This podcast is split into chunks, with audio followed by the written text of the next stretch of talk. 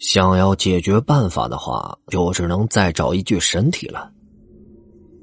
杨老四一听这话，就问道：“现在哪里有身体啊？难不成去买一具无名尸体，然后埋进自家祖坟里？这恐怕不行吧？”谁让你找无名尸体？你敢把别人的尸体埋进祖坟里？信不信你老杨家的后代不得安宁？我要你做的是找阴沉木来做一具身体。阴沉木还有另外一个称呼叫乌木，是埋藏在地下几百上千年不见天日所形成的木头。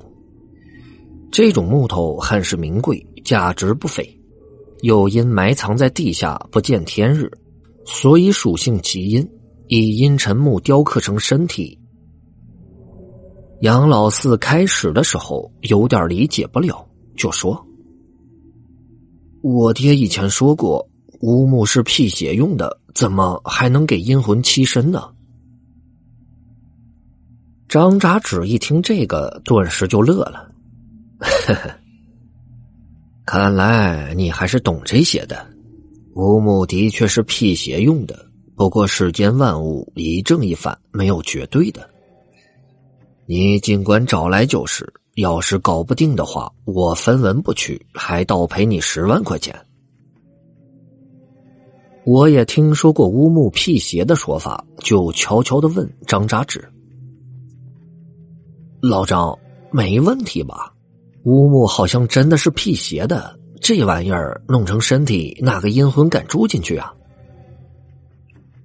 乌木只是一个统称。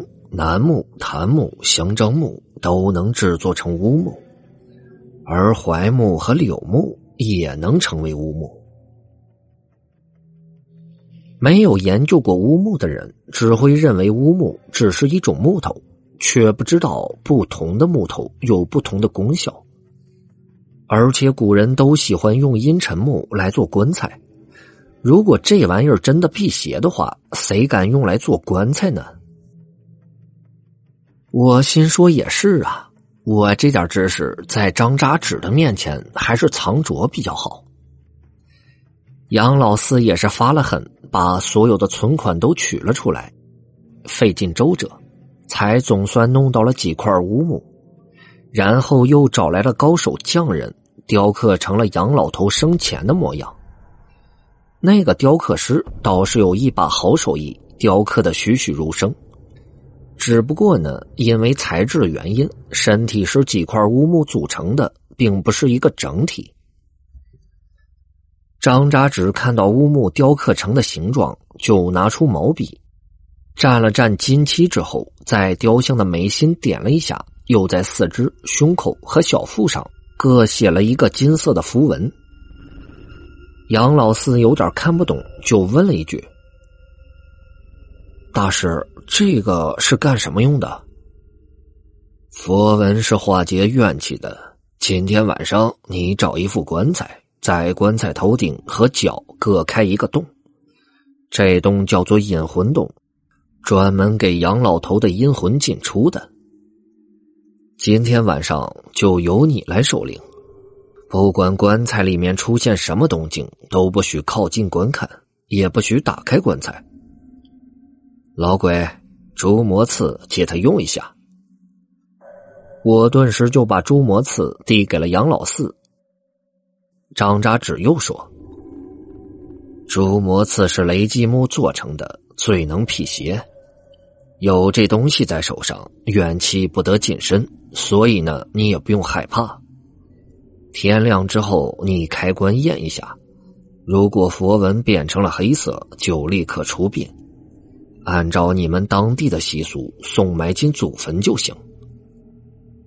如果佛纹还是金色的，就再等一夜。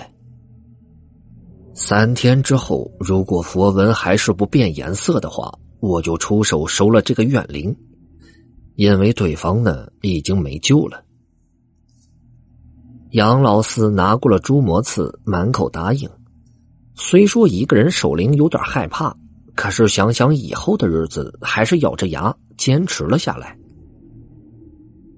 那天晚上守灵的时候，我和老张都不在场，所以也不知道灵堂里到底发生了什么事儿。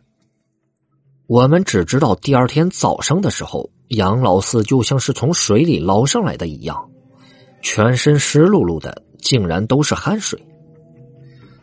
我当时就猜测，这应该估计是被吓的吧，只是不知道他到底遇到了什么东西，能被吓成这个样子。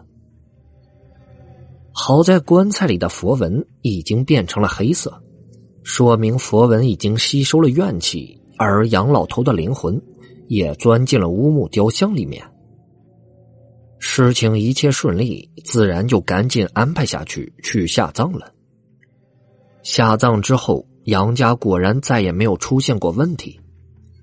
后来杨老四还专门跑了一趟北京来感谢我们，送来了不少当地的特产。他来的时候还有意无意的提到过村长一家，就说说他们的村长被人抓了作风问题，提前下了台。后来呢，有一天喝酒回来就出了车祸，车祸汽油泄漏引发大火，结果全身大面积烧伤，却不知道啊。这是不是当初强迫杨家火化尸体的因果报应呢？